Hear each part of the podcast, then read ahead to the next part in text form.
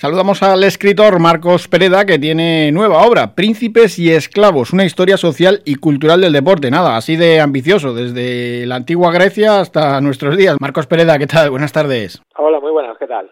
Mm, hombre, eh, abarcar todo es que es, muy, muy complicado, ¿eh? Sí, lo que pasa es que eh, yo propuse hacer una enciclopedia, la Itpriel, pero ellos me dijeron que no, que se nos, se nos iba de presupuesto, así que me dijeron, poda, poda y tal nos hemos quedado con, con el libro, que son unas 250 páginas, para, para que la gente pueda, pueda leerlo y así que sea manejable, lo puedan llevar en el autobús y tal. Has podado más que el otoño. La verdad que es un libro muy ágil, eh, muy divertido y, se agradece también.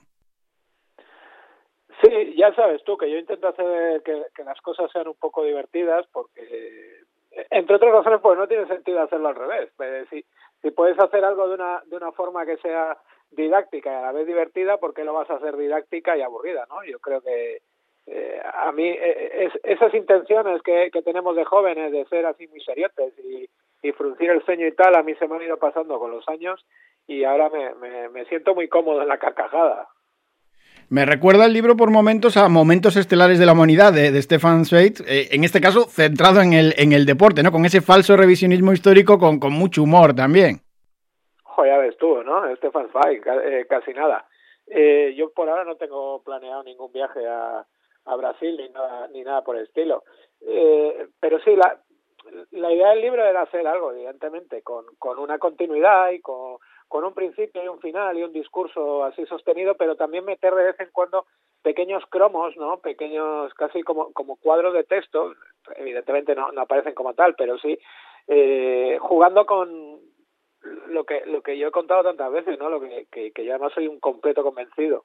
Eh, con el poder pedagógico de la anécdota, ¿no? las anécdotas son cosas que se te fijan muy rápido en la en la mente y, y a partir de ellas pues puedes explicar cosas aparentemente más, más complicadas y, y puedes jugar eh, con, algo que yo tengo siempre muy en cuenta que es el respeto hacia el lector, ¿no? Dejar que el lector piense por sí mismo y reflexiones sobre lo que, sobre lo que ha leído.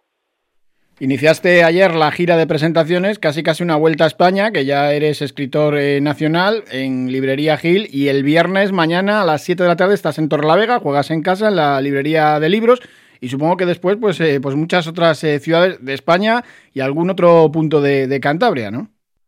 Sí, pero, pero di, di quién me presenta en de libros. vamos, a, vamos a jugar esto un poco bien. Sí, sí, me toca, me toca de, artista invitado, correcto. Lo tenemos ahí contratado al bueno, al bueno de Fran y sí, luego después haremos cosas, iremos a, a Bilbao, a la librería de libros de ruta, que también es como jugar en casa porque porque tengo mucha amistad con, con Eneco y después pues donde donde nos vayan llamando, ya sabes tú que esto es eh, pues eh, actuaremos en pubs, en pequeños teatros, haremos haremos unplugs, cosas por el estilo. Donde donde nos llamen eh, aquí no, nos prestamos porque yo siempre que haya disponibilidad de tiempo estoy estoy encantado y además la gente que me ha visto en algunas cosas de estas sabe que estoy encantado porque realmente nos divertimos mucho bueno la recepción de príncipes y esclavos qué, qué tal en, en la primera toma de contacto con el lector pues eh, a la gente le está gustando me están diciendo todos curiosamente eh, que se les queda, o sea, que, que, que, que quieren más, que, que se quedan con ganas de más, lo cual es una buena es una buena es una buena sensación, yo creo. Y, y luego es curioso porque hay dos o tres puntos que a todo el mundo eh, le llama la atención. Luego es lo típico que cada cual le llama, dice, no, pues eh, me, me, ha sorprendido mucho esto, mucho lo otro, pero hay dos o tres cosas que todo el mundo saltan sobre ellas y te hacen te, hacen la misma pregunta, ¿cómo llegaste a esto? ¿Cómo crees que va a evolucionar? Y, y bueno, yo creo que está gustando, sobre todo a la, a la gente le, le agrada el tono, le, le agrada el, el, entrar en algo que sea historia y sociología si quieres, eh, pues eso, y, y salir con, con, una media sonrisa y, y, no sé, y a partir de aquí la verdad es que llevamos, llevamos solo una semana, así que no, no, no han dado tiempo para las hostias todavía. Está claro que alguna siempre, siempre cae, como no. Así es también la vida y el deporte. Mm, tiene mucho que ver. El ámbito deportivo con, con, la cultura y con lo social eh, es un reflejo siempre aumentado, ¿no? A veces distorsionado. Y es que todas esas relaciones que sabes manejar muy bien y contarlas muy bien, ¿no? Bueno, a mí, a mí me gusta mucho, mira, eso, eso que acabas de decir, ¿no? Lo del reflejo aumentado y a veces, y a veces distorsionado.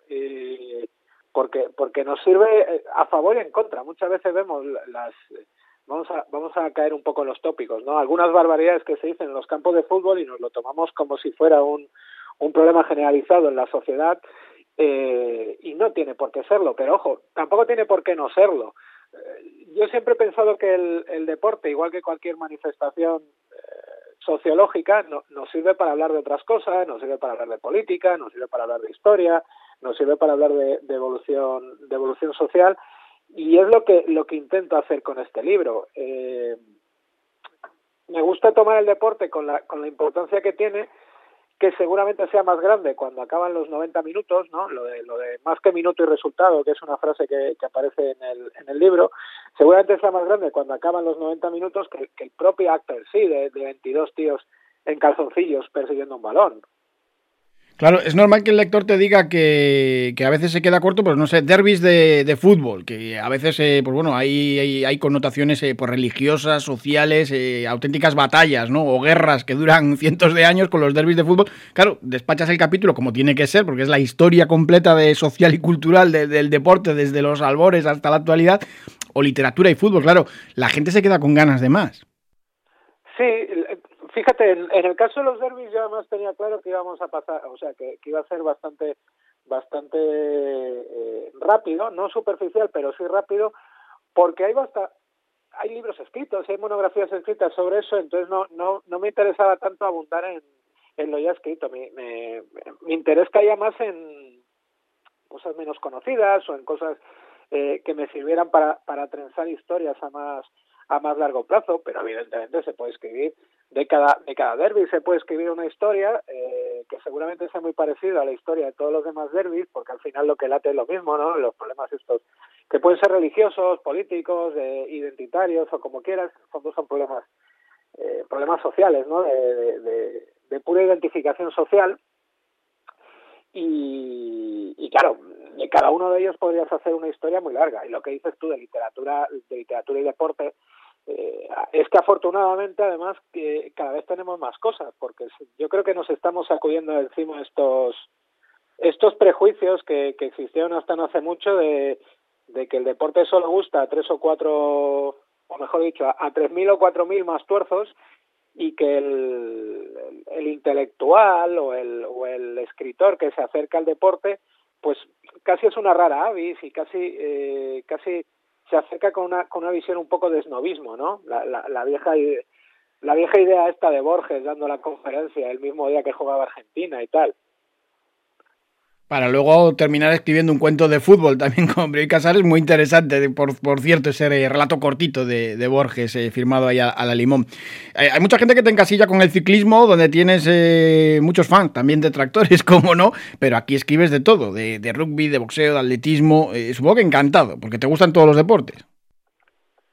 Bueno, sí, más que gustarme todos los deportes, me, gusta todo lo que se puede contar a partir de los a partir de los deportes. Se me nota claramente lo que lo que me gusta más y lo que y lo que me gusta menos, evidentemente, pero es que eh, claro, yo no, yo no puedo hacer un análisis.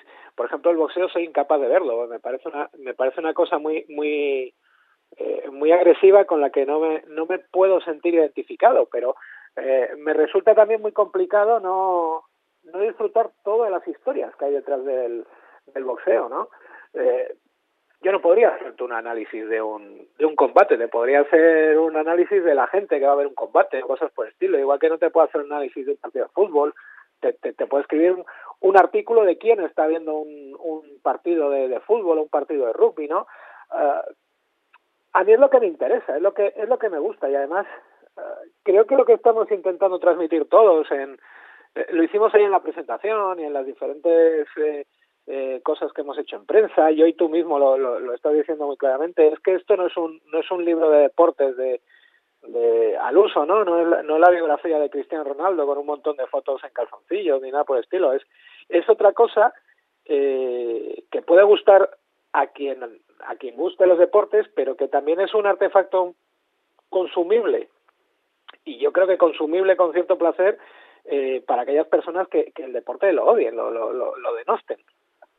Sí, son esos alrededores del deporte que a veces son más interesantes que el propio deporte o que sirve como excusa también para, para contar historias pues eh, sociales de, y, de, y, de, una época, ¿no? Porque aquí en el libro aparece, no sé, hasta el Cid, eh, campeador. Sí, eso, eh, esta es una de las cosas que más que más llama la atención a la gente. Yo además es una cosa que comento mucho que comento mucho en clase cuando estoy dando cuando estoy dando clase. Digo, joder, el, lo de campeador, ¿por qué os pensáis que es? Si, si es porque era eh, lo de campeador es porque era un deportista, porque era un tío que destacaba en los, en los, en los torneos de la época, ¿no? Lo de ya es por otra cosa. Eh, pero es como si hoy en día, yo que sé, un, un, un paisano que acaba de presidente de un, de un país, pues le, le llamases el metegoles, ¿no? Eh, eh, es que es exactamente lo mismo y la, a la gente le llama mucho la atención porque nosotros pensamos en las justas de estas medievales y, y lo vemos como, pues, como, como el amor cortés y, y el juego de tronos y todas estas cosas y nos olvidamos de que son deportes y nos olvidamos de que cuando estamos viendo Benur lo que están haciendo ahí con las cuadrigas son deportes también y, y, y tienen las mismas ramificaciones y las mismas pasiones y las mismas eh, chifladuras alrededor que los deportes de hoy en día y siguen saliendo deportes nuevos. Que había gente que pensaba que quizás era algo inamovible, pues, eh, pues vemos disciplinas deportivas nuevas que llegan a los Juegos Olímpicos o que a través de las redes sociales o de otros medios de comunicación están funcionando ya, que igual dentro de 100 años eh, son esos los deportes que consideramos, entre comillas, eh, más populares o normales. Sí, eso también lo estaba hablando el otro día con, con una persona. Dice, oye, y dentro de 100 años, ¿tú crees? Porque el, el, el, libro se cierra con esta idea de que si el deporte es algo es algo para personas ya maduritas, ¿no? Como para maduritos interesantes como tú y como yo.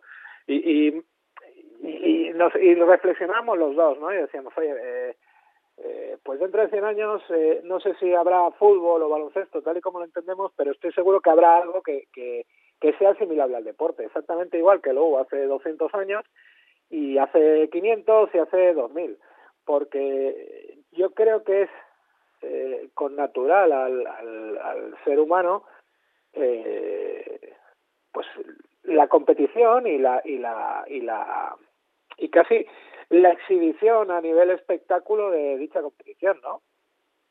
Príncipes y esclavos es el título. lo cierto es que las historias de perdedores en el deporte dan mucho juego eh, a la hora de, escribir o narrar, ¿no? Una historia en cualquier, en cualquier eh, formato o con cualquier eh, medio. ¿Tú eres más de esclavos o príncipes? También tiene muchas lecturas. Si los príncipes son los deportistas y los esclavos nosotros, bueno, más que los deportistas, en este caso yo creo que los máximos dirigentes, ¿no? Porque a veces los deportistas de élite también son esclavos. Sí, sí, yo soy, yo soy más de esclavos, porque no los escritores somos, somos auténticos esclavos.